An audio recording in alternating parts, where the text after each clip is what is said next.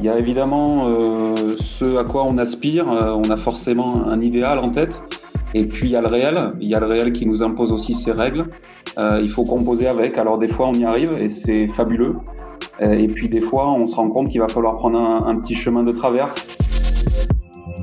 Est-ce que pour Paris 2024, est-ce que pour Los Angeles, pour l'édition suivante, on pourra encore faire des études de bon niveau et être médaillé mondial? Je, pense que c'est deux, deux, systèmes et deux logiques qui à un moment donné vont rentrer euh, en concurrence et qui vont s'opposer parce que euh, jusqu'à m'imposer euh, en équipe de France. Ça a été très très long. Alors aujourd'hui on voit les résultats actuels, mais souvent on oublie comment l'ascension s'est faite. je pense le système français sait encore faire. On est loin de, de l'usine à champion à l'américaine. C'est-à-dire que pour toucher les aides, il faut déjà être performant. Tout ça, euh, ça ne te met même pas à l'abri de la pauvreté. Quoi. Euh, je veux dire, euh, Salut les sportifs, c'est Hermano. Je vous souhaite la bienvenue pour ce nouvel épisode du podcast Dans les vestiaires. L'objectif de ce podcast est de vous en dire plus sur les méthodes que mettent en place les sportifs de haut niveau pour pouvoir réussir à financer leur carrière et toute la résilience dont ils font preuve. Dans cet épisode, je vous propose l'interview d'un sportif plus si jeune que ça, qui pratique un sport un peu confidentiel et pourtant c'est l'un des sports fondateurs des Jeux olympiques modernes. Je vous propose de parler avec un rameur, ces sportifs qui pratiquent l'aviron. Après avoir reçu Jérémy Azou, qui a ouvert cette série sur les rameurs, euh, je vous propose maintenant l'interview de Mathieu Androdias. Mathieu est un sportif qui s'est énormément ouvert pendant cet épisode. C'est un sportif euh, honnête, euh, franc, qui a dit ce qu'il avait à dire sur la fédération, sur son sport, la préparation, sur l'encadrement des sportifs de haut niveau en France. Avec Mathieu, nous avons évidemment parlé du confinement, puisque cet épisode et la série de six épisodes encore à venir a été enregistrée pendant le confinement. Oui, oui, oui, oui, oui, je sais, j'ai énormément de retard dans la publication de mes épisodes, mais comme vous l'entendrez, dans celui-ci, je prépare l'arrivée du quatrième. Eh bien, euh, les journées sont bien chargées. Euh, je vais vous proposer l'interview de Mathieu Androdias, qui revient avec nous sur euh, ses débuts dans ce sport, sur son double projet qui était sport et, et grande école d'ingénieur, et puis après, comment est-ce qu'il a fait avec son coéquipier monter ses premiers dossiers de sponsoring? Pour ne manquer aucun épisode, cliquez sur abonner dans votre lecteur de podcast favori. Et pour me dire à quel point vous avez apprécié ce podcast, direction Apple Podcast pour laisser un commentaire ou une revue. Allez, assez parlé, je vous laisse avec Mathieu. Salut les sportifs, c'est Hermano et je suis très heureux de vous recevoir pour un nouvel épisode du podcast Dans les vestiaires.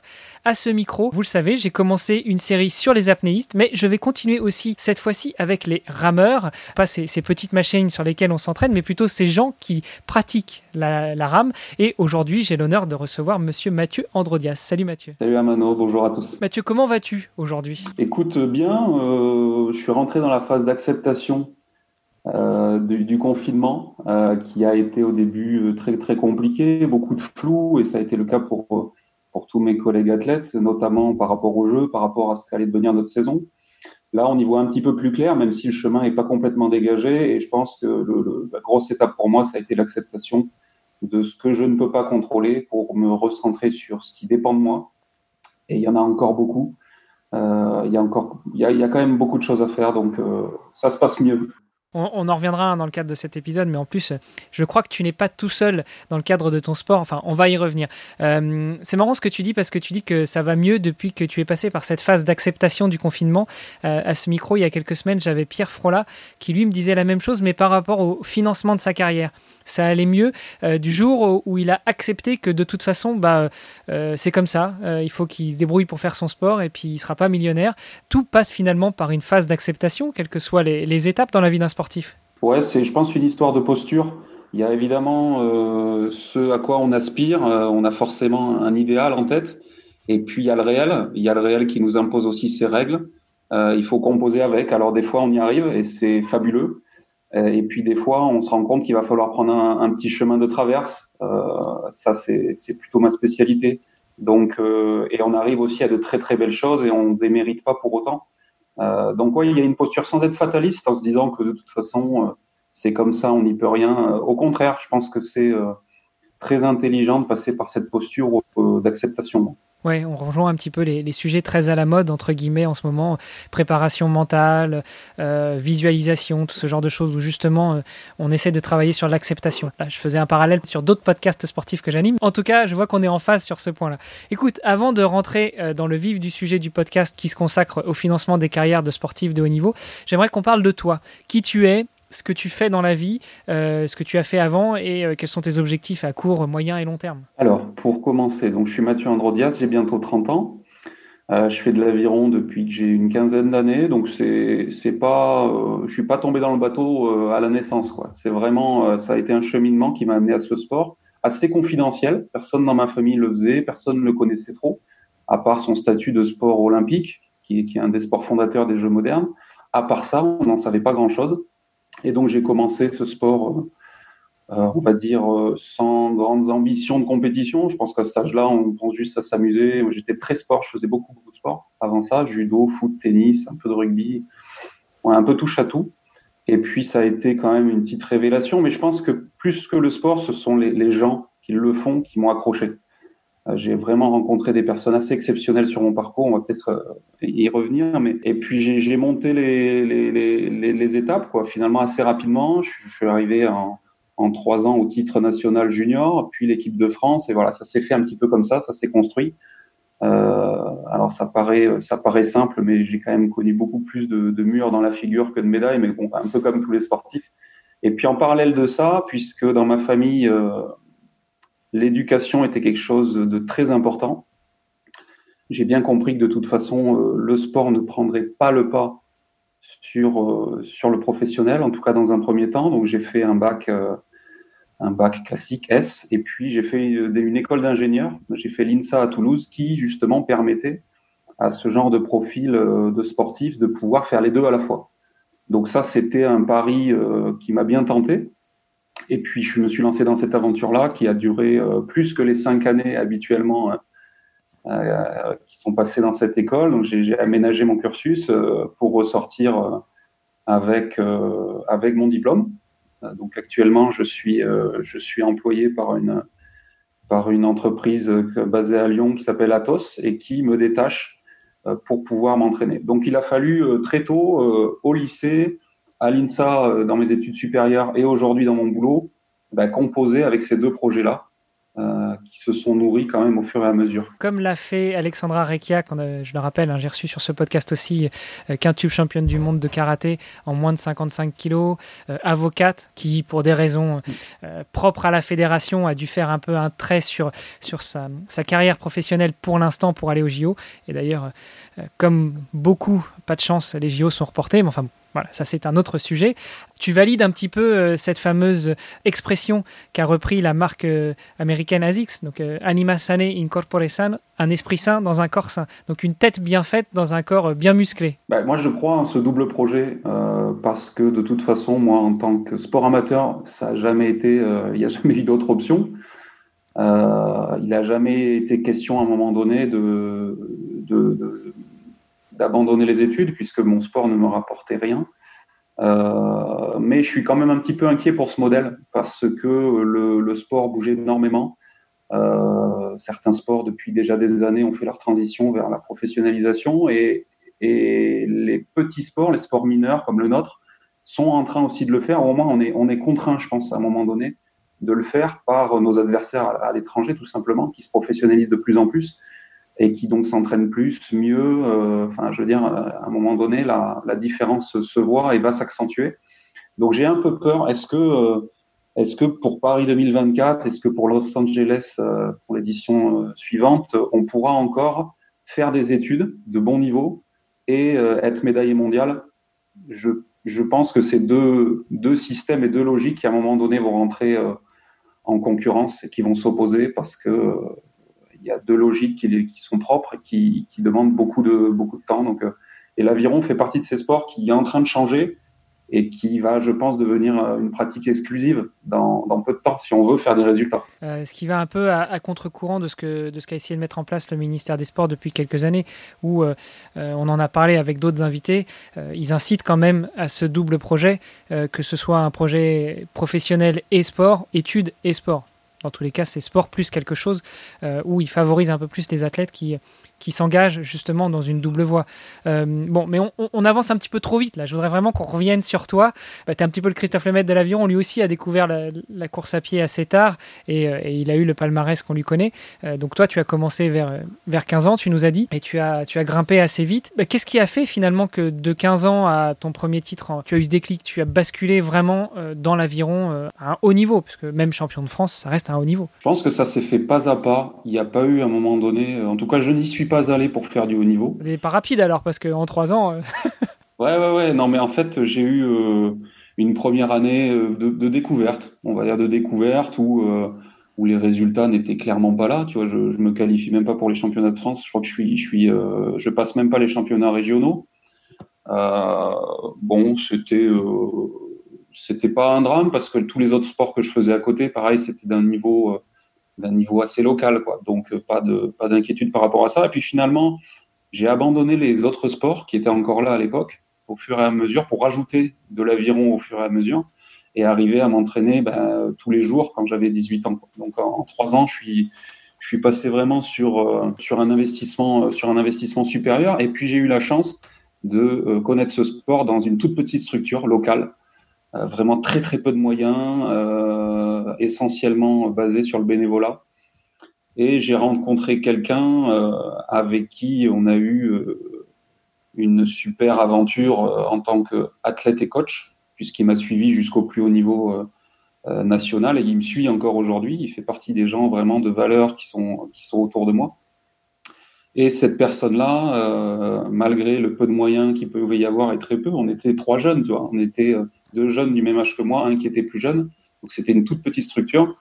Et comme quoi, on peut quand même faire du très beau boulot. Et je pense que les, les, petits clubs locaux qui ont justement besoin de soutien sont pas assez valorisés parce que souvent les, les grands athlètes du sport français, en tout cas qui fournissent les rangs de l'équipe de France, ne viennent pas que des grosses structures et des grosses villes. Ça, je pense que, enfin, moi, j'en suis un exemple et il y en a eu plein d'autres.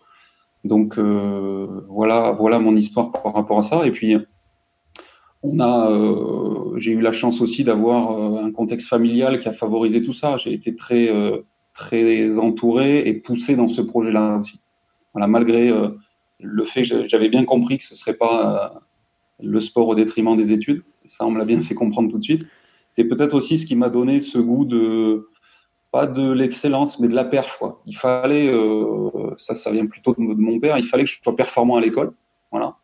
Et c'est peut-être quelque chose aussi que j'ai transposé dans, dans, le sport. Donc, euh, ouais, il y a eu, euh, comme je te disais tout à l'heure, le, les deux se sont nourris. Et je pense que ça a fait plutôt un beau projet. Quoi. Bon, très belle histoire, euh, mais qui n'est pas finie, qui n'est pas finie. Euh, donc après ton titre euh, en championnat de France, comment est-ce que on bascule après vers le plus haut niveau international? C'est là que ça a été le plus dur. Mais je pense que c'est même là que ça a commencé. et on m'avait dit quand j'étais jeune, tu verras l'aviron, ça commence en senior, ça commence à 18 ans. Je dois, oui, bon, c'est un peu des phrases énigmatiques qu'on te dit comme ça. Et puis non, la marche, la marche est énorme la marche est énorme. Donc, je suis arrivé euh, après ce titre de ce titre national. Euh, j'ai changé de ville, donc je quitte le cocon familial, je passe euh, à Toulouse pour mes études, je rentre à l'INSA, etc. Et là, je me confronte à ce qui est vraiment le, les exigences du haut niveau. Je rejoins une structure à Toulouse où il y avait une très très grosse émulation à cette époque-là, avec des athlètes multimédaillés mondiaux, médaillés olympiques, le gap, euh, donc je suis passé d'une toute petite structure avec trois athlètes, euh, des bénévoles, au top niveau français. Donc là, grosse claque parce que euh, moi j'étais pétri de, de, bonnes intentions et d'idéal. Je m'étais dit oui, bon, bah, je vais pouvoir, tout comme j'ai passé mon bac en étant champion de France en junior, je vais pouvoir mener mes études de front avec avec le, sport de haut niveau, aucun problème. Et là, j'ai pris la réalité. Je parlais tout à l'heure du, du, réel qui impose ses règles, ben là, je, l'ai pris en pleine face, quoi. Et euh, j'ai compris que ce serait pas si simple. Donc, il a fallu que j'aménage mes études pour que ce soit euh, que ce soit tenable et que je monte aussi en puissance dans le volume d'entraînement qui était l'exigence d'un senior euh, de haut niveau, c'est-à-dire deux entraînements par jour. Et caler une journée de cours avec deux entraînements par jour quand tu n'es plus dans le, cadre familial, bah, tu, fais des erreurs forcément, mais des erreurs qui ont qui m'ont forgé aussi, je pense, qui ont été nécessaires. C'est les bonnes erreurs, les bonnes erreurs qui font avancer. et après, ça s'est compté en années. La durée qu'il a fallu pour me faire à cette exigence, monter en puissance dans la catégorie senior et jusqu'à m'imposer en équipe de France. Ça a été très très long. Alors aujourd'hui, on voit les résultats actuels, euh, mais souvent on oublie euh, comment l'ascension s'est faite et ça s'est pas fait dans la dans la tendresse.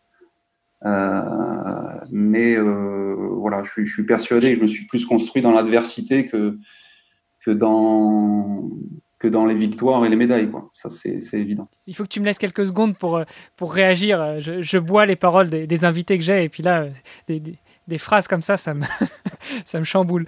Euh, ok. ah, je, suis, je suis tout perturbé.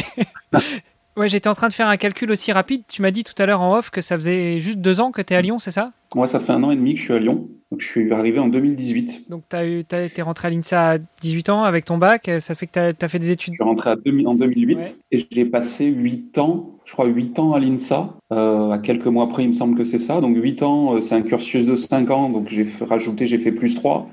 Mais j'ai fait euh, deux années sabbatiques pour préparer les Jeux de Londres et les Jeux de Rio. Donc, finalement, si on compte comme ça, j'ai fait allez, 7,5 au lieu de, de 6,5 au lieu de 5, ce qui est ce qui est quand même pas mal parce que mon diplôme, on me l'a pas donné. Quoi. euh, c'était mon exigence aussi, c'est que je voulais pas voler mon diplôme.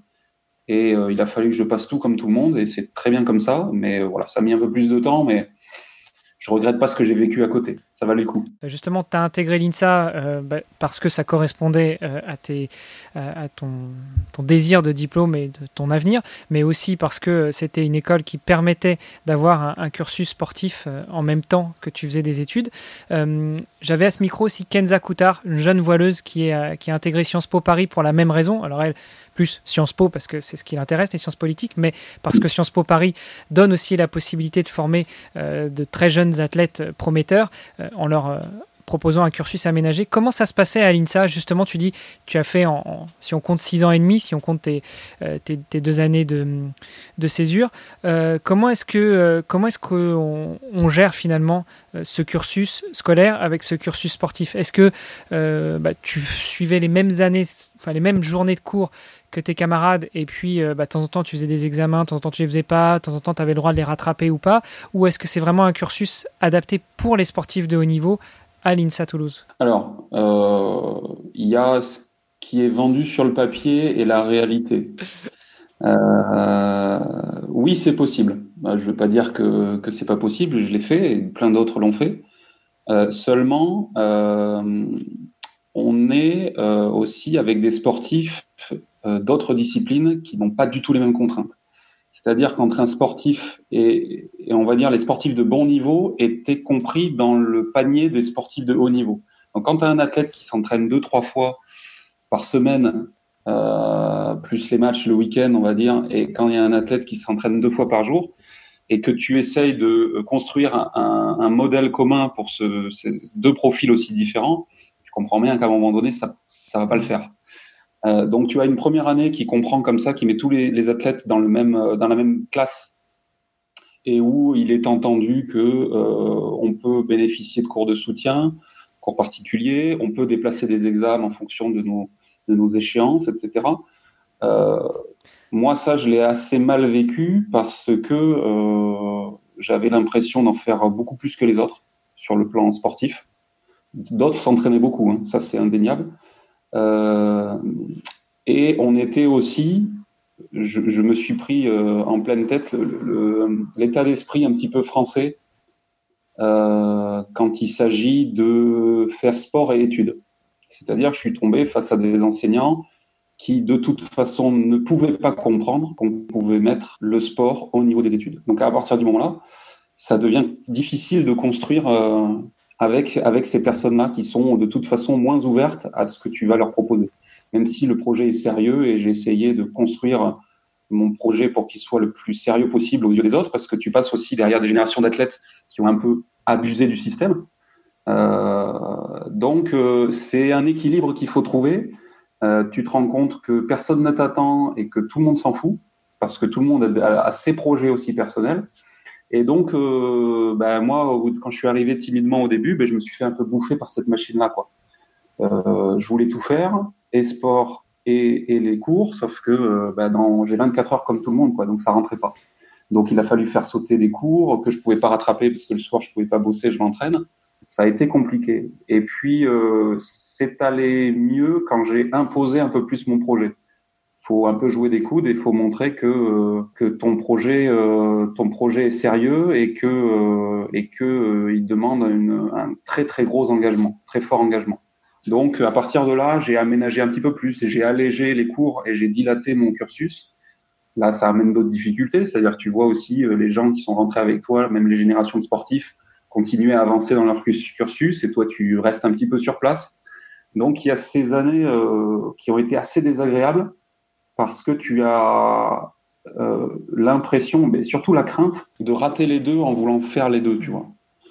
Euh, de perdre vachement de temps dans tes études et passer un peu au travers de ton apprentissage parce que tu t'entraînes deux fois par jour et passer à côté de ta carrière sportive parce que t'en fais pas assez. Ça, ça a été, euh, ça a été le plus dur à gérer pour moi, très honnêtement, et parce que j'avais quand même quelques facilités au lycée et que j'avais jamais trop trop bossé. Et là, ben, tu arrives dans un établissement où il y a quasiment que des premiers de la classe, quoi. et puis des étrangers qui sont pas là pour pour amuser la galerie non plus, quoi. Euh, donc tu te retrouves euh, de, comment dire d'une gestion assez facile euh, au lycée à, à, être tout le temps à la bourre. Donc bon, je m'égare un petit peu dans la réponse, mais ouais, c'est une période où qui, qui, met vachement à l'épreuve ton engagement, tes croyances, tes rêves aussi. bon, je dis ça, ça paraît un peu cruel, mais je suis aussi tombé sur des personnes assez exceptionnelles qui ont compris qui m'ont aidé, qui m'ont suivi tout le cursus alors que euh, voilà, c'était pas obligé de le faire et à qui je suis très très très reconnaissant parce que euh, parce que sans, sans elle ça aurait pas pu se faire quoi. Euh, donc je suis tombé aussi et c'est un message d'espoir aussi hein, pour ceux qui m'écoutent qui, qui, ont un peu badé peut-être qui sont dans cette situation. Il y a encore euh, évidemment des gens qui tiennent ces, ces démarches et qui sont prêts à vous défendre aussi quand il, quand il faut. Donc il a fallu composer pendant cette, cette période-là, où en plus, ben, il n'y avait pas les résultats internationaux qui arrivaient à côté quoi, sur le plan sportif. Donc euh, je pouvais pas non plus amener à manger au, à l'INSA. Quoi. J'avais du mal, alors, sauf la réussite que je pouvais avoir entre guillemets sur, le, sur la scène nationale. Mais sinon, il n'y a aucune médaille qui tombait sur le plan international. Donc euh, euh, il n'y a rien qui peut fortement crédibiliser aussi ta, ta démarche. Euh, je pense que si tu, arrives direct en, mettant une médaille sur la table, bon, c'était peut-être pris, euh, peut-être pris plus au sérieux, je sais pas. Mais euh, voilà, ça a été un équilibre à trouver. Euh, il a fallu faire plein de concessions. J'ai certainement perdu du temps dans mes études et dans ma carrière, mais voilà, il faut composer avec toutes les contraintes un beau message d'espoir en tout cas, parce que ce qu'on ressort de ce que tu viens de répondre, c'est que en gros, euh, tu as peut-être l'impression d'avoir perdu du temps dans l'un comme dans l'autre des, deux sujets, mais d'un autre côté, c'est faisable. Et puis, euh, bah voilà, tu as, été diplômé à 28 ans, peut-être un peu plus tard que d'autres et encore, mais d'un autre côté, euh, maintenant, tu peux te consacrer à 100% à ta carrière sportive. Euh, je voulais revenir aussi sur, euh, ta réponse parce que euh, j'ai bien aimé quand tu dis que c'est le sport à la française où sur le papier c'est possible, on te propose des cours de soutien. Bah, effectivement, les cours de soutien, j'ai du mal à comprendre où est-ce que tu les places parce que dans une journée, il n'y a que 24 heures. Donc si tu t'entraînes déjà deux fois par jour tu d'aller en cours et de bosser, je vois pas où est-ce que tu vas mettre tes cours de soutien. Mais bon.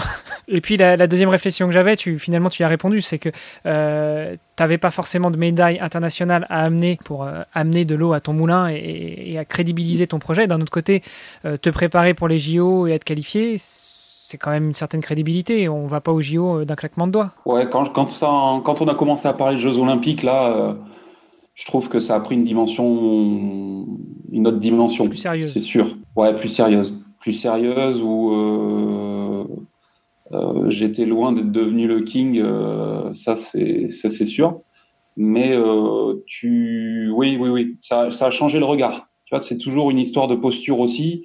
Quand tu es mis dans le dans un sac commun avec un peu de tout, tu n'as pas euh, tu n'as pas les mêmes regards à ton à ton égard. Donc ça a changé quand on a commencé à parler de Jeux Olympiques. Là, j'ai pu aménager davantage. et puis, c'est le moment aussi où j'ai pu me, où, dans le cursus, tu te spécialises. Donc, ce sont des enseignants que tu vois de, plus en plus souvent. Ce sont souvent les mêmes têtes. Donc, il y a plus de proximité aussi, je trouve, comparé au tronc commun qui est au, début de, au début du cursus où là, tu, tu bouffes des cours. Hein, et tu, tu, tu, tu as des dizaines d'intervenants. À la fin, tu trouves aussi des personnes de confiance parce qu'ils te connaissent. Quoi. Et euh, euh, ouais, les, planètes ont commencé à s'aligner, on va dire, au fur et à mesure que j'avançais dans mon cursus. Le plus dur, était derrière, hein, mais, euh, là, ça a commencé à, à, amener un peu de sérieux. On m'a permis de faire une année sabbatique pour préparer les Jeux, c'est quand même pas rien. Mettre un stop dans ses études. Euh, puis on l'a refait euh, également pour Rio. Donc euh, on sait quand même faire, je pense. Le système français sait encore faire. On est loin de, l'usine à champion à l'américaine, où là, ils te font ça sur, de la masse. Là, ça reste encore de la débrouillardise, euh, très individualisée, et c'est sûr, tu permets moins, je pense, à, une grande population d'athlètes d'atteindre leur plein potentiel. Ce qui est un peu dommage, ça fait un peu de déchets, je trouve. Euh, donc on perd du monde un petit peu là-dessus. Mais à côté de ça, on a des niveaux, des, diplômes de très haut niveau. Euh, on n'a pas à rougir de, des, doubles projets qu'on fait, mais euh, c'est pas encore une fois, comme je disais, les États-Unis qui sont capables de, de diplômer un mec chez Harvard et d'en faire un médaillé olympique. Voilà, ça on sait pas faire. Après, effectivement, le système éducatif est peut-être différent. Euh, là-bas, il y a un système de compensation euh, de points euh, par rapport à tes résultats sportifs qui vont te permettre d'avoir plus ou moins de points sur certaines, sur certaines disciplines scolaires.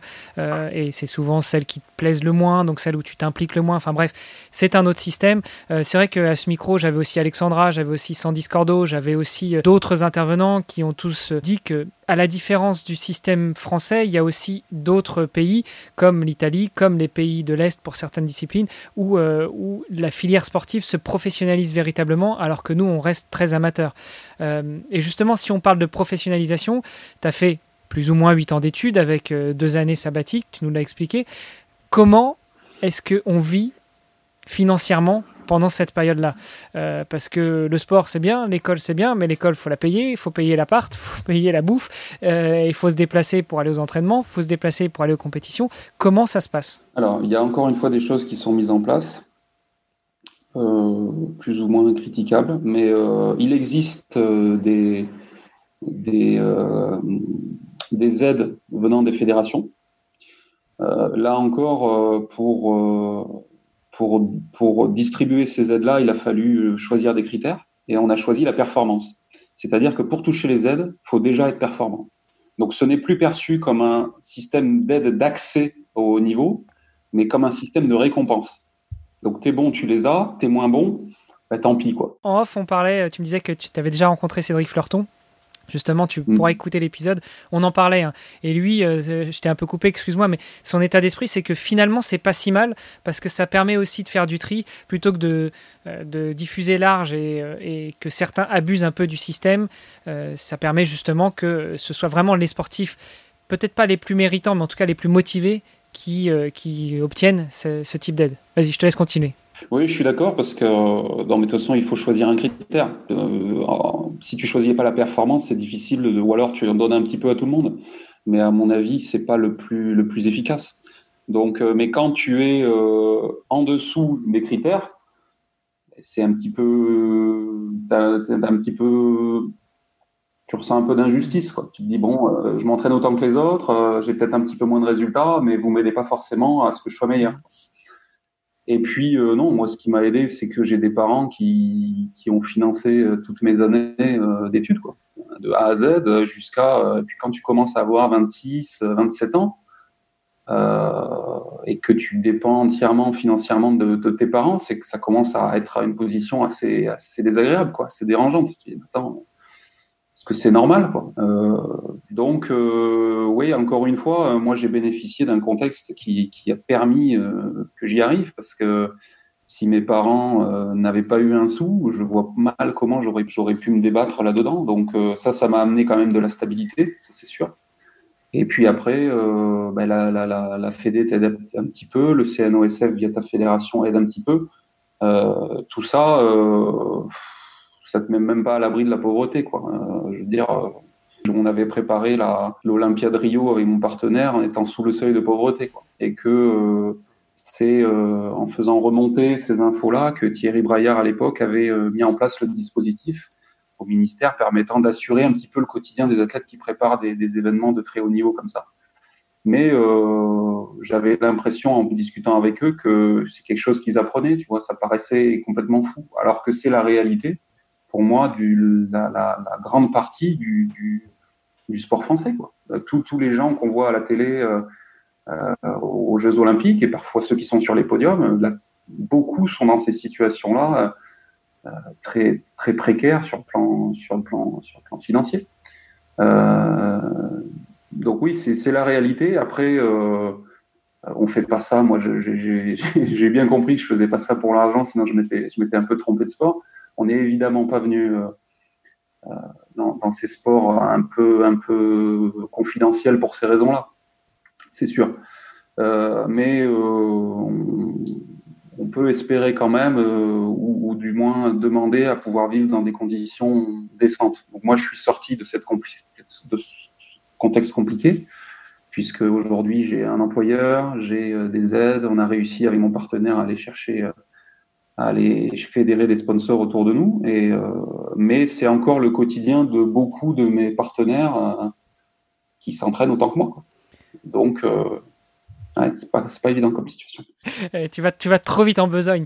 Toi, tu as eu la chance d'avoir des parents qui ont financé ta carrière, enfin qui ont financé ta qui ont financé euh, tes études et par là même ton mode de vie euh, autour du sport aussi, et euh, qu'on pouvait demander quelques aides euh, au club, à la fédération, au comité, euh, donc au CNOSF, donc le comité national olympique et sportif français. Comment est-ce que ça se passe pour les demander? Parce que j'imagine qu'il faut déjà montrer un peu patte blanche pour aller demander des aides, pour être soutenu. Tu nous as parlé de, performance. Euh, quelles sont les, les, règles de performance à peu près Et puis tu nous as dit aussi que, euh, que ça t'empêchait pas de vivre sous le seuil de pauvreté, c'est-à-dire euh, bah, quel niveau s'élèvent ces aides et comment est-ce que tu fais quand même pour t'en sortir au quotidien, ou tout du moins, comment est-ce que tes partenaires d'entraînement, dont tu parlais juste avant, à ton avis, font s'ils n'ont pas des parents qui peuvent se permettre de, les soutenir au quotidien? Ouais, bah écoute, euh, pour être tout à fait, pour donner un exemple très clair, quand j'étais étudiant, et qu'en cumulant les aides, tu avais 3 ou 400 euros par mois et que ça paye pas le loyer, euh, bon, je, voilà, ça c'est une réalité que tous ceux qui font de l'aviron, parce que c'est évidemment mon, mon référentiel, euh, ont connu. Euh, et il y en a aujourd'hui qui sont en équipe de France qui n'ont pas beaucoup plus que ça. Voilà, et qui ont 25 ans passés Bon, c'est des situations euh, qui sont un petit peu compliquées. Comment on peut leur en vouloir de, de s'engager fortement dans leurs études ou dans un boulot quand tu es dans cette situation-là? Ça me paraît, normal. Après, euh, ouais, tout est tout est évalué sur des grilles. Alors c'est à la fois, euh, on va dire un petit peu normal parce qu'il faut des critères, mais à la fois c'est une logique très froide où euh, tu, supprimes complètement le comment dire, la, la, singularité de la situation. Quoi. Chaque athlète est dans une situation différente. Et juger tout ça avec des grilles, ça me paraît un petit peu, froid. Mais bon, c'est comme ça. Donc, tu as les collectivités locales, tu as euh, la fédération. Tout ça, c'est une grande grille, si tu veux, qui prend uniquement en compte tes résultats. Et le fait que tu sois, tu disais montrer pas de blanche, ouais, que tu sois dans ce qu'ils appellent le projet fédéral. Donc, si tu es dans le moule, voilà, concrètement.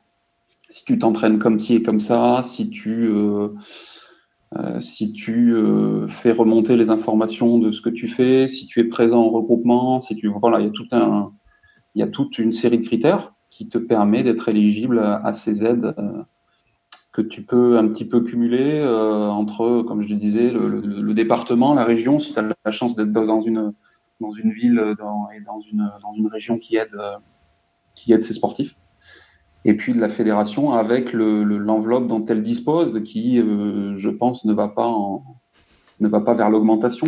Donc euh, c'est un coup de, c'est les vases communicants. Euh, t'en as plus, mais c'est forcément au détriment de quelqu'un d'autre. Toujours une logique qui est, bah, c'est le haut niveau. C'est, c'est malheureusement c'est comme ça. C'est une extraordinaire aventure humaine, mais c'est quand même euh, euh, très individualiste. Quoi très individualiste. Le, fait que l'aviron soit sport olympique, j'imagine que ça aide quand même à prétendre à un petit peu plus d'aide, à un peu plus de soutien euh, Je pense que oui. En revanche, c'est tellement confidentiel comme, euh, comme sport. Si tu veux, on a une fenêtre médiatique qui doit durer euh, deux mois. C'est les jeux un petit peu avant, un petit peu après, si tu as la chance d'avoir fait un résultat. et puis ensuite, c'est l'anonymat pendant, pendant trois ans et demi. Quoi. Donc, euh, si tu fais le bon résultat au bon moment, euh, tu as de quoi, euh, on va dire, surfer sur, sur la vague jusqu'à la prochaine Olympiade, si, tu gères bien le truc. Il y en a très peu, hein. très très peu en aviron. Bah, les, derniers, c'est Jérémy Azou dont, dont, tu parlais, et son collègue Pierre Ouin. en dehors de ça, en fait, ce qui est compliqué euh, pour, euh, pour quelqu'un euh, comme nous, c'est que on est très dépendant du système sur le plan financier et qu'on on est vachement en vase clos. Donc, on a assez peu de réseaux pour la plupart, ce qui est quand même le point de départ quand même pour toute prospection. Et on n'a pas l'habitude de vendre notre projet, de valoriser ce qu'on fait au quotidien. alors que quand même, quand on, enfin, je pense, hein, quand on mène euh, un projet professionnel ou, euh, ou universitaire et à côté une carrière de haut niveau avec la vie de famille, etc., qu'on a deux vies, qu'on fait ça depuis une dizaine d'années avec des résultats, je pense que quand même on a deux, trois histoires à raconter, il me semble. Et on a développé euh, des capacités et un système de valeurs qui me semble en phase avec le monde professionnel. Mais c'est juste qu'on ne sait pas faire parce qu'on ne nous a pas forcément appris, parce qu'on est aussi un peu victime bah, du syndrome de l'imposteur. Pourquoi moi Pourquoi euh, Enfin voilà.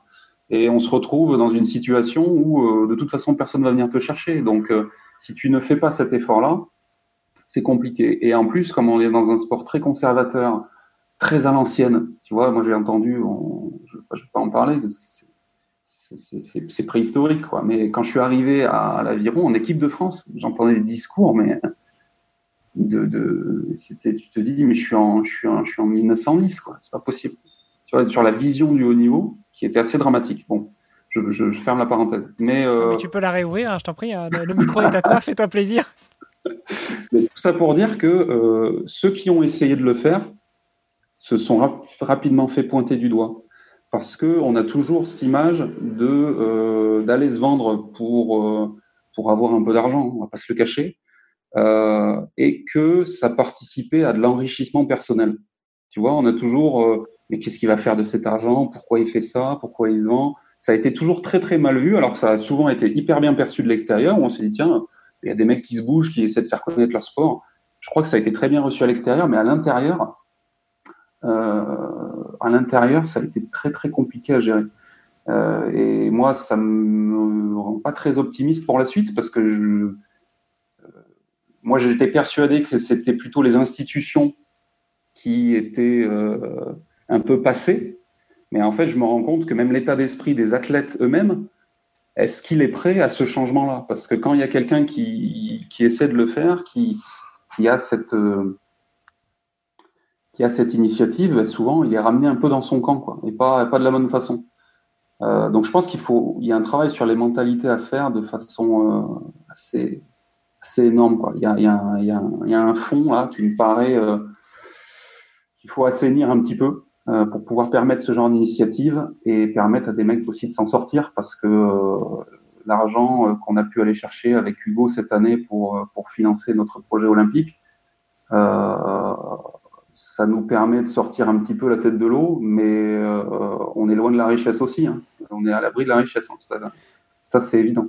Et puis, mais bon, voilà, il y a, euh, il y a ce, il y a ce côté-là qui me semble assez important et qui nous terre un petit peu dans ce amateurisme un peu profond qui va commencer à nous limiter, je pense. On en parlait euh, déjà en off, et puis euh, on disait aussi au début, euh, je suis français, donc c'est pas forcément pour casser du, sucre sur le dos des Français, mais c'est vrai que c'est un peu cet état d'esprit français. Tu parlais du syndrome de l'imposteur. Tiens, d'ailleurs, un petit ping pour un copain, Bertrand Soulier. Tu chercheras Bertrand Soulier, créateur de contenu sur Internet. Il parle beaucoup du syndrome de l'imposteur et il en parle très bien et il donne quelques tips pour aller contre.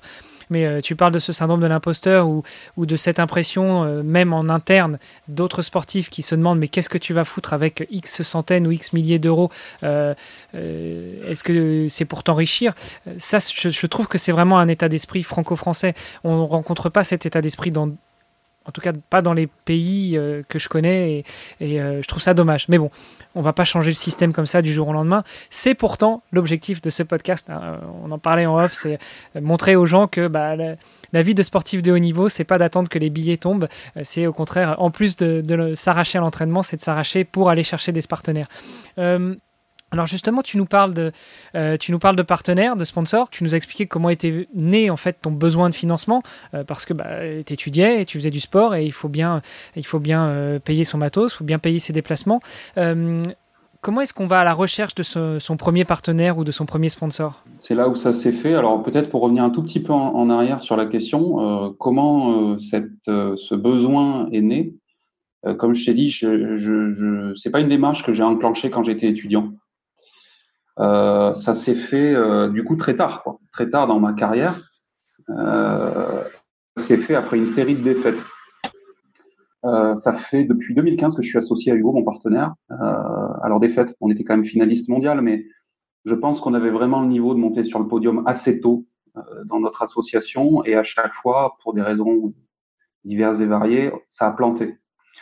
Et 2015, euh, c'est le cas. 2016 au jeu, on, passe au travers de notre finale olympique. Et 2017, là, ça a été l'année de trop, trois années d'affilée où, euh, où euh, on passe complètement à côté de notre finale mondiale, alors qu'on avait clairement le niveau pour être médaillé. Là, honnêtement, j'étais persuadé que c'était la fin de ma carrière. Je me suis dit bon bah c'est bon, de toute façon là j'ai atteint le, le, plafond de verre, j'y arriverai pas. Et puis et puis finalement, en laissant décanter un petit peu, euh, ben on s'est reposé avec ça. On a pris un papier, un stylo et on a tout redéfini. On a tout repassé notre notre projet au peigne fin euh, sur euh, ce qu'on voulait y mettre, euh, les moyens qu'on y mettait, de qui on voulait s'entourer, qu'est-ce qu'on voulait faire.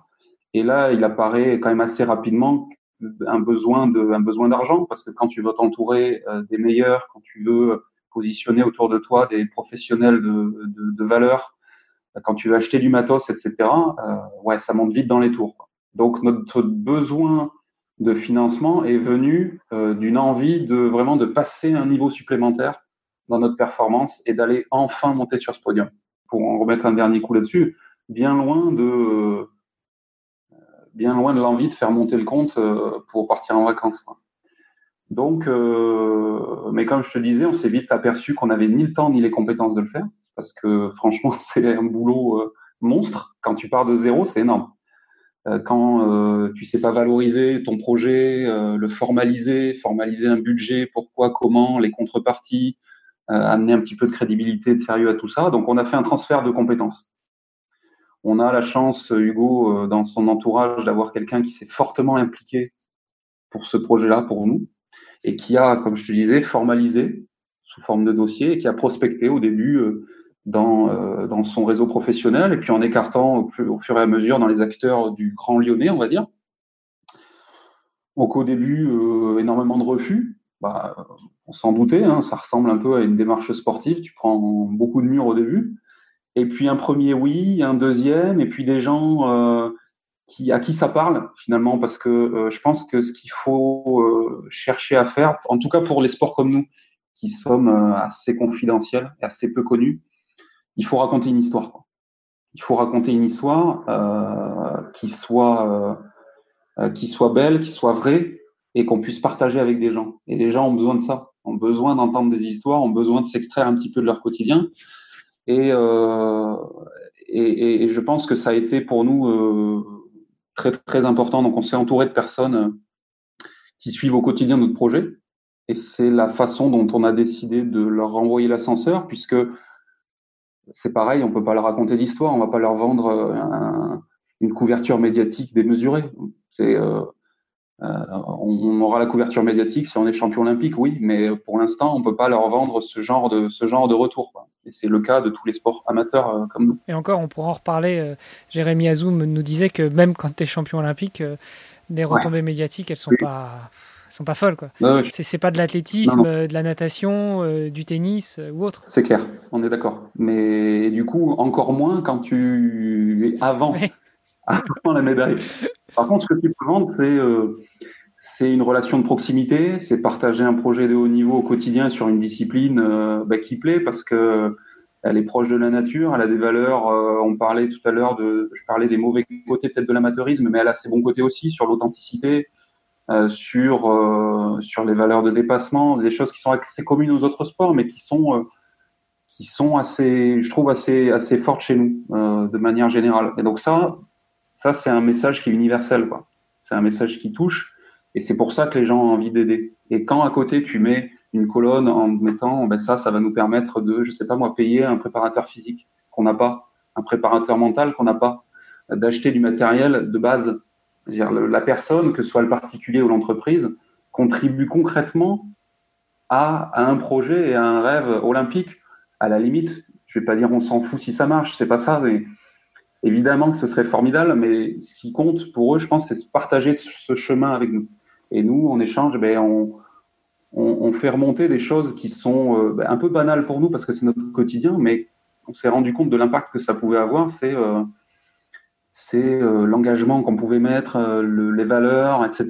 Des choses, ben, comme on traîne que entre nous, on est dans vase clos, dans, dans, un, dans un monde où tout, tout le monde, ben, tu vois, mon collègue et moi, on est exactement en phase sur, sur tout ça. Mais quand on sort de ce vase-là, euh, ben, il y a certaines valeurs qui, qui ont la vie dure hein, en ce moment quand même aujourd'hui. Donc, euh, je pense que voilà, voilà ce que tu peux vendre. Et euh, ça, ça a été, euh, ça a été euh, un peu une révélation pour nous parce que voilà, ça nous a permis de fédérer des gens autour de nous et de et de se vendre sans euh, en restant très authentique et, les pieds sur terre. Alors là, tu nous as parlé justement des, stratégies que vous avez mis en place, de la résilience dont vous avez fait preuve pour aller chercher vos partenaires, euh, slash vos sponsors. Malgré tout, la, question était aussi comment ça se passe quand on trouve un premier sponsor. Euh, j'imagine que bah, c'est comme quand tu as ton diplôme, euh, tu sors la bouteille de champagne, il y a là, où plutôt le champomis parce que sportif et puis pas beaucoup de moyens. euh, mais euh, non, mais comment ça se passe concrètement euh, dans les premières relations? Est-ce que vous avez tout de suite trouvé des sponsors qui vous ont soutenu financièrement ou est-ce que c'était des, partenaires qui vous ont aidé au niveau du matériel, au niveau des déplacements, au niveau de, je sais pas, de, l'alimentation, de la nutrition, ce genre de choses? Oui, alors on a eu les deux. En premier, on a certainement eu des, des, partenaires qui nous ont fourni euh, du matériel, du petit matériel, on va dire, euh, ou, euh, ou alimentaire.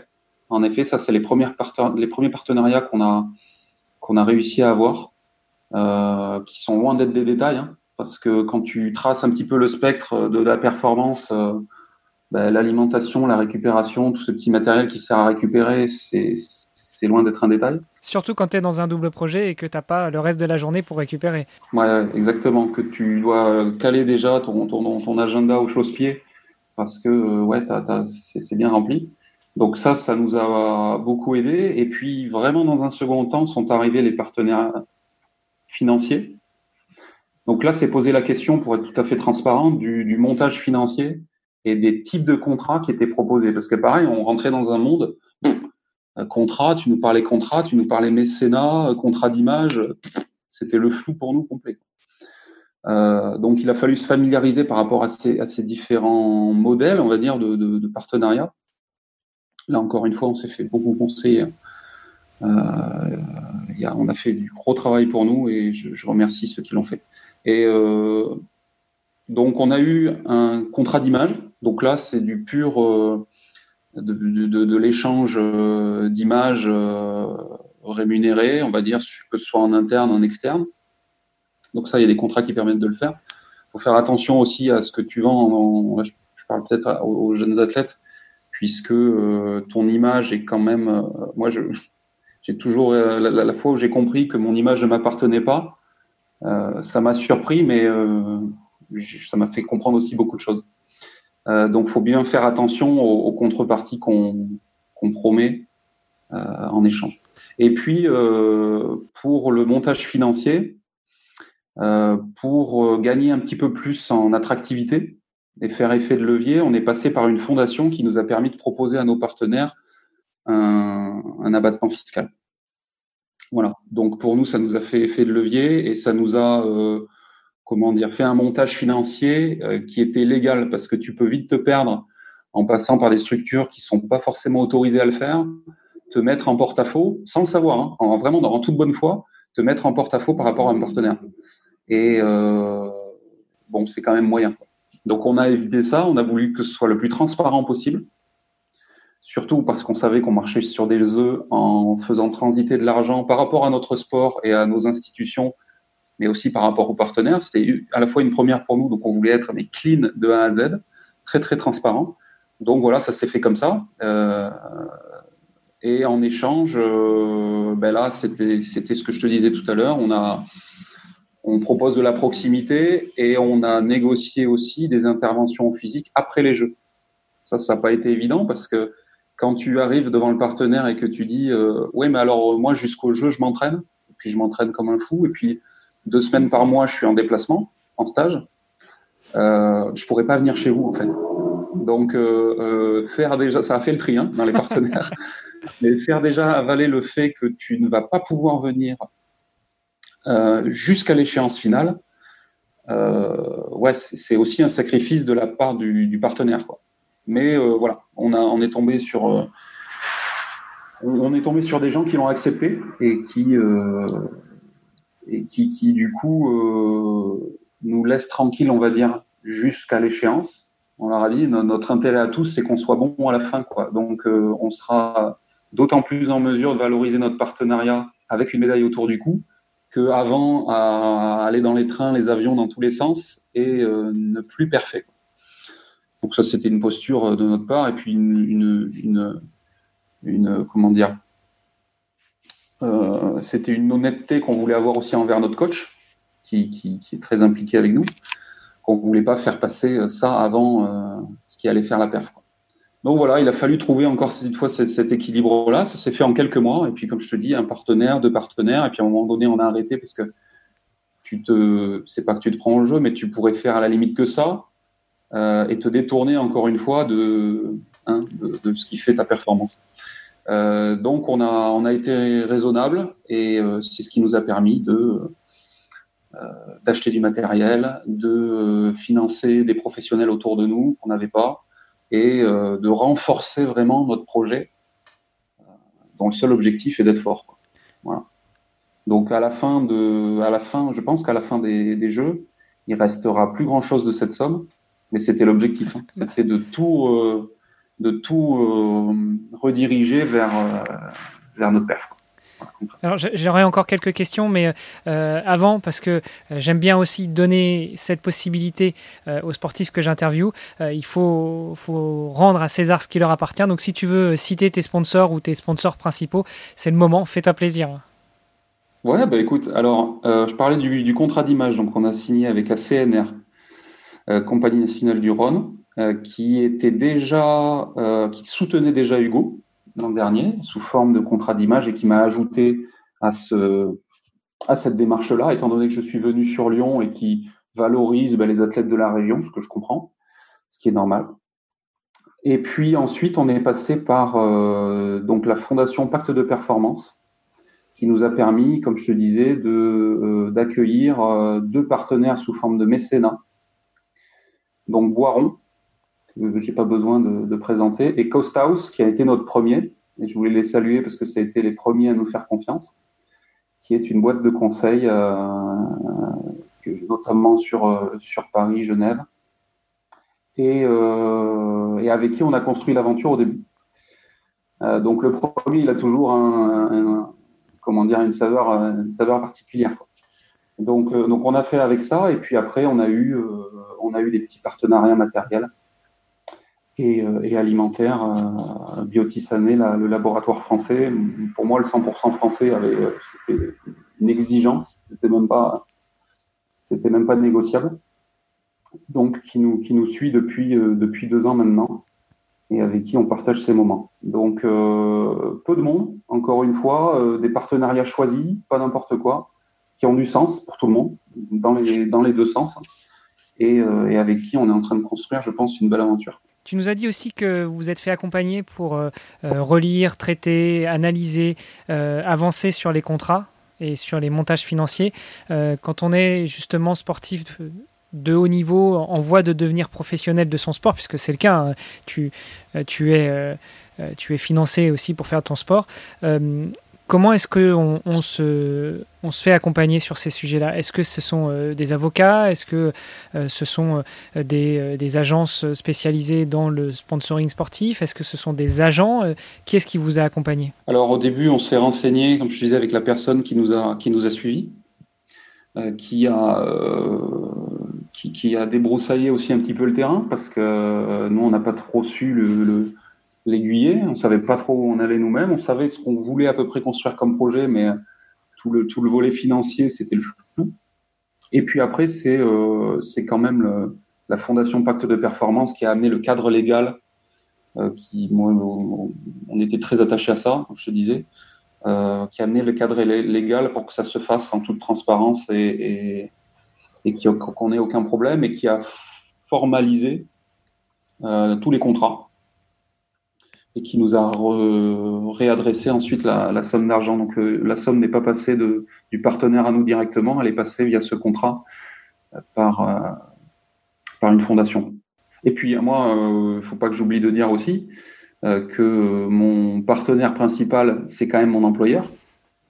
c'est celui qui a cru en moi le premier et qui aujourd'hui euh, ont été assez, assez géniaux parce que ils m'ont dit bah, de quoi tu as besoin, c'est quoi tes exigences, et puis nous on va s'adapter.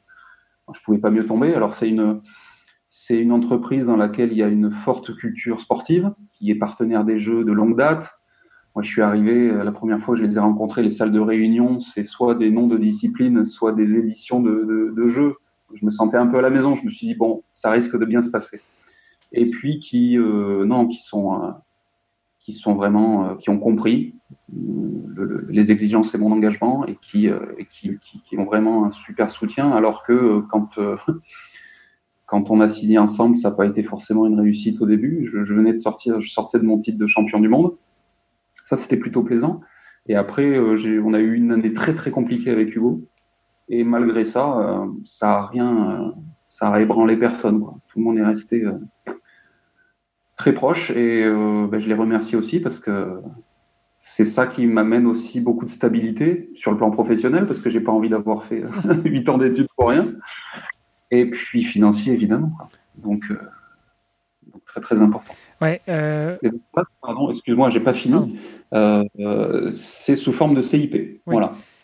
Parler. Ce sont ces contrats aménagés qui sont entre la fédération parfois, le ministère, qui dédommagent le sportif à hauteur de de, ce, de ces exigences sportives. on en a longuement parlé avec euh, Cédric et avec euh, donc avec Cédric Fleurton et avec euh, Sandy Scordo et justement je voulais revenir dessus. juste avant, on a parlé de la fondation Pacte de Performance. Si je ne m'abuse, c'est une fondation qui dépend du ministère des Sports, non? Et donc, ouais, comme, donc eux, ils ont l'expertise et la, la, connaissance pour accompagner les sportifs sur ces sujets un peu, un peu spécifiques sur lesquels ils se posent des questions. Est-ce que euh, les clubs, la fédération, le CNOSF aussi assistent les sportifs en cas de besoin ou, euh, ils redirigent vraiment vers euh, la Fondation Pacte de Performance? Je dirais que dans notre fédé, on n'a pas cette culture. Alors, il y a peut-être des, personnes qui savent, hein, moi, c'est probable mais on n'a quand même pas cette, cette culture du contrat d'image, du contrat de partenariat, de mécénat puisque ça ne concernait euh, jusqu'à jusqu'à présent personne. Aucun athlète n'avait ça. Pouvait s'estimer heureux euh, les, les, athlètes qui avaient une CIP mhm. et qui là euh, avaient ce qu'on considérait être les, les, bah, l'environnement optimal pour, pour faire de la performance. Euh, mais ça, ça concernait personne. C'est pour ça que je te dis qu'on est en train de. C'est un sport qui, qui, est quand même en mouvement, qui, qui, change et qui, je pense, va s'ouvrir un petit peu à ça. Donc si on peut l'initier, c'est top. Et je pense que euh, oui, il va être positionné dans les fédérations forcément des personnes ressources pour aider à. C'est dans l'intérêt de tout le monde hein, parce que euh, notre fédération nous a dit de bonne foi, euh, votre projet il est top. on adhère, on valide, on vous aide à la hauteur de nos besoins. Si vous trouvez mieux, plus, allez-y. Si c'est cadré, légal, propre, que c'est pas que c'est pas au détriment des autres, etc. Ça y veille et c'est bien normal. Voilà, vous avez notre bénédiction. Donc c'est dans l'intérêt de tout le monde qu'on arrive petit à petit par petits contrats. Hein. Il ne s'agit pas à chaque fois, c'est modeste, hein, mais à sécuriser les athlètes, peut-être en multipliant comme ça les, partenaires. Et une fois que tu l'as fait, ça paraît pas sorcier, mais c'est quand même euh, des notions, c'est du temps, de l'énergie. Et je pense qu'il faut des personnes là-dessus, à, temps plein. Quand tu nous dis c'est des petits montants, est-ce que tu, tu, peux nous en dire un peu plus ou tu préfères garder ça pour toi? Ouais, je préfère garder ça parce que. Pas de souci. chez nous, comme je te dis, c'est euh, encore très sensible. Euh, l'argent est un sujet sensible. Euh, mais à côté de ça, moi je vais te dire le montant par exemple des, équipements qu'on paye, quand ça va euh, de 2 à 3 000 euros chaque machine, on s'est acheté des vélos, etc. ça monte vite dans les tours. Donc euh, en gros, l'argent qu'on a eu euh, va servir à, l'achat et du matériel dans l'intégralité et, euh, à financer des, professionnels. Vous avez été aussi aidé pour monter votre budget, justement un budget de, de rameurs, enfin de, de, pratiquants d'aviron. Ça tourne autour de combien un budget annuel, tu sais? Ou vous avez plutôt fait un budget sur les jeux? On a fait un budget sur les jeux, ouais.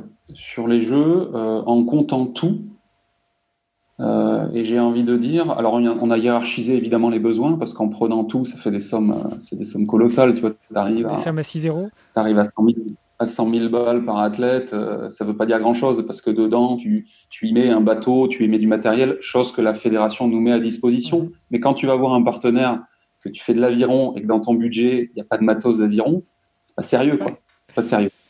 Donc euh, tu, le mets, même si ce budget, euh, voilà, il est hiérarchisé et évidemment que on s'est pas empressé d'acheter des nouveaux bateaux, surtout qu'on n'aurait pas eu les moyens, euh, alors que on avait de grosses lacunes dans d'autres domaines. Mais en effet, quand tu mets bout à bout, alors la fédération nous met quand même à disposition des ressources. Hein. C'est-à-dire qu'on est laissé à l'abandon. Mais jusqu'à pas longtemps, ben, la préparation mentale c'était un tabou. Euh, on considérait que pour être bon, il fallait simplement s'entraîner dur. Donc euh, l'aspect euh, récupération, tout ce qui a trait aux soins, aux techniques de récupération, c'était pas non plus hyper démocratisé, si tu veux. C'était un peu à la marge. Quand tu étais blessé, en fait, tu poussais la porte du médical quand tu étais cassé en deux. Donc ça n'a pas grand, ça n'a pas beaucoup de sens. Euh, quand tu mets aussi dans la balance des préparateurs physiques, euh, quand tu mets euh, de l'alimentation qui pour nous, on est un sport très énergétique, donc il faut engloutir entre 4 et 5 000 calories par jour. Voilà, et quand tu vas chercher des produits de qualité chez tes petits commerçants, alors ça fait très bobo de dire ça, mais quand tu quittes un peu, tu essayes, après par conviction aussi, hein, le, le, la grande distribution pour aller chercher vraiment de la qualité locale, etc euh, bah, c'est pas le même prix. Enfin, tu vois, quand tu essayes tout au quotidien, quand tu le commences à le diriger vers de la perf, ça, ça flambe. Ça flambe. Mm. Euh, donc, euh, oui, c'est sûr que euh, quand tu payes ton loyer et que tu arrives à la fin du mois, il n'y a plus grand-chose et que tu as tout ça, tous ces champs là qui sont laissés à l'abandon, ouais, ouais, bah, il faut se faire aider, quoi. Donc voilà, nous on a réussi à le faire, c'est la première année. Hein c'est la première fois. On sent un gain sur les performances et je pense que je parlais de changer les mentalités. Je, mise le paquet là-dessus, c'est-à-dire euh, changer les mentalités par la performance. Euh, et arriver à reprendre un cap, reprendre un cap, regrappiller, regrappiller. Bon, à notre niveau, ça se joue pas non plus. On va pas gagner 10% de perf. mais je pense qu'on l'imposera comme ça, de la même façon qu'on a crever un petit peu l'abcès de la préparation mentale. On a presque en secret, c'est triste de dire ça, euh, fait appel, Hugo et moi, à des préparatrices mentales qui étaient différents pour lui et moi. On a fait ce travail-là sans rien dire parce que c'était très tabou à l'époque, comme dans, comme dans plein. Mais ça change, ça change. Je suis un peu, je suis un peu dur. Mais euh, et puis euh, nos performances ont explosé en un an. Voilà. Et euh, c'est sûr que quand on vient te voir après en disant bon comment t'as fait, euh, évidemment on était très content de, le dire, mais je pense que ça passe comme ça. C'est en montrant, euh, par la performance qui est de toute façon la règle ultime. On a beau dire ce qu'on veut, les discours, c'est la performance qui, dirige tout et, qui, et qui guide un petit peu toutes les, monde. Alors, je te confirme, hein, sur la, préparation mentale, ça change. Hein. Et euh, pour preuve, moi, je viens de diffuser un épisode sur mon autre podcast qui s'appelle euh, Nakan, le podcast. Et euh, on a fait un hors-série justement sur la préparation mentale dans le cadre d'une préparation Ironman avec un préparateur mental qui est du côté de Strasbourg. Et, on sent bien que les mentalités, de manière générale, les mentalités pour la prépa mentale, bien joué, évoluent. un autre sujet sur le financement. tu l'as dit, tu es en embarcation, donc vous êtes deux quand euh, bah, finalement on l'a compris, mais quand tu vas chercher des sponsors, tu y vas pas pour toi, tu y vas pour l'embarcation et après vous partagez le budget. Exactement. On s'est dit, euh, et ça a été aussi une des raisons pour lesquelles je suis venu à Lyon, parce qu'on s'est dit concentrons les efforts euh, sur un lieu, sur des mêmes acteurs économiques et vendre un, équipage 100% lyonnais. Ça faisait partie des, du, projet. Quoi. je ne te cache pas qu'on a eu beaucoup plus d'intérêt de la part des, acteurs locaux que si euh, moi avant ça j'étais j'étais licencié à Bayonne qu'un bateau mixte euh, Sud-Ouest Lyon tu vois pour ça ça veut rien dire pour les euh, bon même si on parle de Jeux Olympiques etc donc on a voulu vraiment concentrer nos chances d'y arriver. Et on s'est dit pour être meilleur il faut que mon collègue soit meilleur si, euh, si Hugo euh, a tous les contrats et que moi j'ai rien et que, et que ça crée un écart, euh, notre performance de groupe va s'en ressentir. Quoi. Donc il faut qu'on monte notre niveau global. Et donc le partage s'est imposé comme, comme, la meilleure, comme la meilleure solution. Il n'y avait pas de doute pour nous à ce niveau-là. Donc quand on a aussi un projet, un, partenaire potentiel, jamais on va plus loin sans parler euh, de, notre association, de notre collègue. Euh, voilà, ça fait partie de la façon dont on parle de notre projet. C'est important pour nous. Vite fait, parce que je voudrais pas non plus te, prendre trop de temps. On a largement dépassé l'heure d'enregistrement. Tu vas faire partie des, plus longs épisodes. L'embarcation au niveau de l'aviron, est-ce que c'est toi qui choisis ton double et puis euh, vous avancez comme ça, ou est-ce qu'il y a une question de sélection? Est-ce que c'est imposé par la fédération? Euh, ouais, là l'histoire est assez, assez marrante. Bah, c'est l'histoire de notre rencontre avec Hugo. Bon, je te la fais rapidement, mais du coup, ce serait une caricature. c'est que moi, je, alors à l'époque, euh, je rentre pas trop dans les détails, mais je m'étais un petit peu frictionné avec ma fédération euh, au cours de l'Olympiade Rio. Euh, donc je me retrouve un petit peu tout seul, sans projet, sans quoi que ce soit. Euh, et puis je gagne les sélections nationales. Donc je retrouve ma place, en quelque sorte, puisque j'avais été, euh, on m'avait mis à la porte. Et puis je formule le souhait de partir en individuel. Donc ça s'appelle le skiff en aviron, c'est tout seul. C'est une catégorie qui m'avait toujours fait un petit peu envie. Et là on m'avait dit ouais, bon on a quand même un jeune là sous le coude, ça mériterait d'essayer voir, il est grand, il fait 1m95, vous êtes euh, un petit peu taillé euh, dans le même moule. Moi, j'étais pas trop chaud, parce qu'en plus, euh, ce jeune-là, il avait plutôt une réputation de un peu de branleur. Et moi, j'aime bien quand ça file droit. Et, et on a essayé, parce que de toute façon, j'avais pas trop le choix. Et puis, pour notre première sortie, notre première sortie internationale, on fait vice-champion d'Europe. Donc bon, là je me dis, j'avais quand même très envie de faire le skiff et je me suis dit là, il y a quand même peut-être quelque chose à aller chercher. Et euh, c'est une histoire qui est née comme ça, où on nous a, euh, on nous a appairé alors qu'on ne se connaissait pas. Donc on a, on a appris à se connaître au travers de ce projet-là. Euh, bon, aujourd'hui, c'est devenu une vraie histoire d'amitié parce qu'on est, on est deux athlètes très très différents, on est très complémentaires. Et, euh, et du coup, on s'est imposé, euh, encore une fois, j'en reviens à la même chose, par la performance, c'est que cette année-là, quand j'ai gagné les sélections, il a fait deuxième.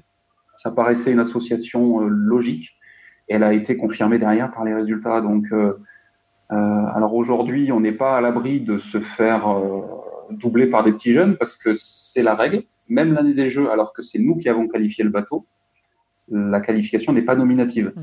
Donc s'il y a un jeune qui déboule, qui s'intercale ou qui est devant nous aux sélections, il peut prendre potentiellement notre place. C'est la règle du jeu, elle est connue de tous. on en dit ce qu'on veut, mais voilà, comme comme c'est clair pour tout le monde, elle est acceptée mais ça a donné parfois des lieux à des. à des épisodes sur le plan humain qui sont pas faciles à gérer, quoi. donc, bah, depuis, c'est devenu un choix, quoi. Au début, on me l'a un peu imposé, et puis aujourd'hui, je suis garanti que c'est la personne avec laquelle peut aller le plus haut. donc ce qui veut dire que si vous voulez aller au jeu tous les deux avec cette embarcation, il faut que vous restiez toujours tous les deux au top. Si euh, s'il y en a un de vous deux qui fait 3 ou 4 à l'échelle internationale, euh, le, le, bateau peut être remodelé avec euh, le deuxième Exact. Alors là, on a un a priori positif, on va dire, puisqu'on a, on a été champion d'Europe, champion du monde en 2018. Donc on a...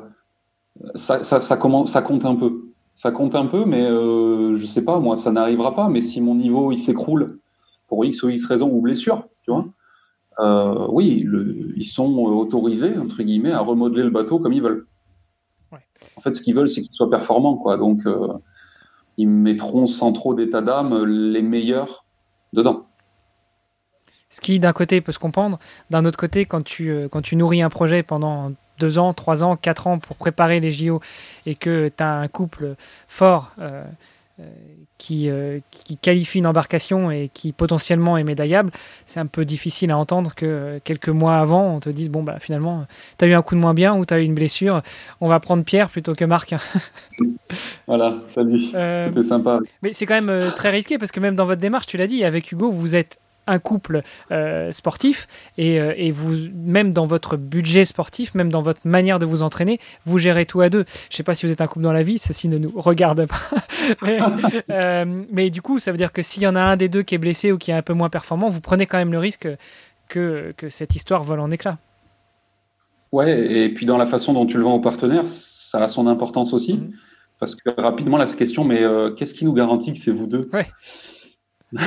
ben, croyez-nous, on va être fort. Donc euh, euh voilà, c'est toujours euh, ouais, c'est sensible, c'est sensible. Et puis concrètement, moi j'ai 50% de ma performance qui est dans les mains de quelqu'un d'autre. Ça c'est aussi une démarche. au début, tu, mets du temps à le comprendre. donc l'émulation c'est bien, mais s'écraser au quotidien pour savoir qui est le meilleur et rentrer dans ce conflit-là qui, peut amener certaines performances individuelles, mais voilà, euh, je, serai fort s'il est fort. Ça, c'est vraiment un truc. Euh, c'est euh, toute la complexité de notre sport, c'est que c'est à la fois aussi un sport individuel. Toute l'année, on s'entraîne tout seul, et c'est quand même un sport hyper collectif parce que voilà, ça, tient à que dalle, à des petits détails, à des comme tous les sports, hein, mais à de la coordination, à et puis il y a des choses qui sont moins quantifiables aussi. Il y a une multitude de facteurs, euh, dont 50% euh, dépendent du go. c'est beau, c'est risqué, c'est beau, mais ça montre encore une fois la résilience dont les sportifs de haut niveau font preuve. Hein. Allez, euh, comme on va pas trop prendre de ton temps, juste avant de te laisser partir, j'aime bien poser deux questions à mes invités. si tu pouvais changer une chose dans ta vie de sportif, alors changer maintenant ou si tu pouvais revenir en arrière et changer quelque chose que tu as fait, qu'est-ce que ça serait? Alors revivre, j'aimerais bien. Changer, je sais pas, parce que m'empêcher de faire certaines erreurs, euh, je pense que ça serait, ça serait, ça serait pas une bonne chose. Je pense que c'est vraiment les erreurs qui m'ont amené là, là où je suis, euh, et c'est en me confrontant euh, à, ces échecs-là. Ouais, on peut parler d'échecs, même si c'est un peu fataliste. Mais euh, par contre, revivre, revivre des moments, contrairement à ce qu'on pourrait penser, c'est pas des moments d'euphorie, de médaille, de podium parce que ça, ça a été le, la récompense. Mais les vrais moments fondateurs, c'est à l'inverse, c'est les pires coups durs. Quoi. Alors ça fait un peu masochiste. Mais j'aimerais revenir c'est un coup dur où, euh, où tout s'est fait quoi. Parce que ma progression, elle s'est faite vraiment par palier, par cran. Et dans ces moments-là, il y a des trucs qui se sont passés.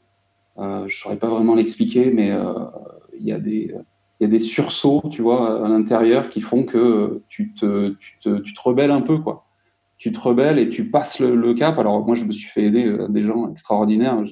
Souvenir, c'est peut-être celui-là que j'aimerais revivre. Euh, quand, quand, quand l'un de mes coachs, euh, qui est devenu un ami, euh, est venu me voir chez moi euh, alors que j'étais au fond du seau dans cette période-là, très très dure période. Il vient chez moi et c'est pas du tout la tape sur l'épaule à laquelle on pouvait s'attendre. Il m'a mis plus bas que terre. Il m'a défoncé je, je, crois que j'ai rarement pris des claques comme celle-là. Il s'est levé, il est parti. Moi, je n'ai pas pu décrocher un mot. et c'est un moment qui a marqué un, vraiment un virage. Donc c'est plus ces moments-là. Ouais, je vois très bien ce que tu veux dire. Je sais pas si tu as des enfants, mais euh, moi, je vais avoir mon quatrième bientôt. Et c'est euh, à chaque fois ce que je dis aux enfants. Il faut tomber pour apprendre à se relever. Quand vous êtes né, vous saviez pas marcher. Maintenant, vous savez marcher, courir, euh, faire du vélo, faire plein de choses. Donc, oui, vous allez tomber, mais il va falloir apprendre à se relever pour, pour continuer à marcher. Ouais, complètement d'accord. Toujours un petit peu dans l'idée de, de revenir en arrière. Si tu pouvais te transformer en un tout petit Mathieu et te parler au Mathieu quand tu as découvert l'aviron. Donc, tu nous as dit que tu étais déjà un peu sportif, tu faisais déjà du vélo du, non, du judo, Foot, euh, tennis, ouais, voilà. Euh, enfin plein de sports. Euh, donc un, petit Mathieu qui te murmure à l'oreille un peu comme ta conscience. Qu'est-ce que tu pourrais te donner comme meilleur conseil? Je veux dire, tu vas pas gagner grand chose. C'est peut-être le moment de faire demi-tour. Par contre, si tu veux, si tu veux vivre une aventure humaine, humaine hors du commun, vraiment, je pense, un condensé de, de vie et rencontrer sur ton parcours de très belles personnes dans la bonne maison. Bah écoute, merci beaucoup pour ton témoignage, pour toute cette franchise, pour euh, tout ce que tu nous as livré. Je sais pas si tu voulais ajouter encore quelque chose. Non, écoute, euh, merci pour ce temps d'échange, c'était super agréable. Euh, bon courage pour ton initiative que je trouve très belle de donner cette parole au sport, au sport méconnu, au sport, au sport de l'ombre et aux coulisses finalement des, des champions. écoute, bon courage pour ça. content d'avoir partagé ce moment avec toi et merci. Merci d'avoir écouté cet épisode jusqu'au bout. Si vous êtes encore là, j'imagine que c'est parce que vous l'avez apprécié. Et d'ailleurs, dites-le moi sur Apple Podcast. Si vous souhaitez avoir plus d'informations sur cet épisode, je vous invite à vous connecter à vestiaire.info. Et surtout, si vous avez des questions, en dehors des réseaux sociaux, Facebook, Instagram, LinkedIn, Pinterest et autres, vous pouvez me contacter aussi en écrivant à podcast at vestiaire.info. À la semaine prochaine pour un nouvel épisode.